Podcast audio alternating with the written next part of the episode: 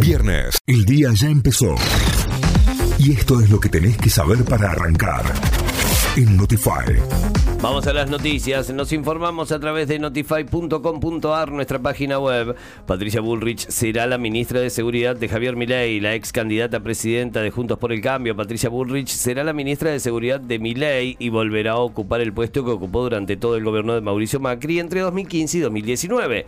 Así lo informaron en el equipo que acompaña al presidente electo. Al respecto, Bullrich sostuvo, volver a estar en un lugar en el que ya estuve no es lo que más me gusta. Empresas de transporte urbano de Córdoba piden un boleto de 355 pesos. Sí.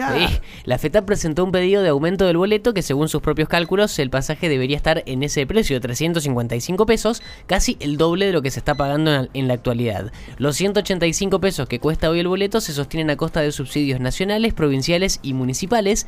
En la municipalidad estudian los números, aunque en principio no habría retoque tarifario, al menos hasta el 10 de diciembre. Los super aseguran que no recibirán productos con precios que superen los acuerdos. La Cámara Argentina de Supermercados y la Federación Argentina de Supermercados y Autoservicios emitieron un comunicado pidiendo proceder con extrema prudencia con los aumentos y que se tenga en cuenta que los únicos perjudicados por los aumentos excesivos de precios son los consumidores. El lunes, después del balotaje, los super recibieron listas de precios con aumentos de hasta el 40% y desde la Secretaría de Comercio pidieron no avalar esas subas y acordaron con las empresas aumentos de entre el 12 y para, del 12% para noviembre y el 8% para diciembre. Ni una menos convoca a marchar hoy en Córdoba en el marco de dos fechas fundamentales para los feminismos. El 19 de noviembre fue el grito global contra el abuso sexual en las infancias y adolescencias y el 25 de noviembre es el Día Internacional de la Lucha contra las Violencias Patriarcales. Las feministas cordobesas convocan a una marcha que partirá hoy viernes 24 de noviembre desde Colón y Cañada a la hora 18. Defensa de Justicia y Estudiantes son los finalistas de la Copa Argentina. El Halcón le ganó ¡Vamos, el anoche Halcón!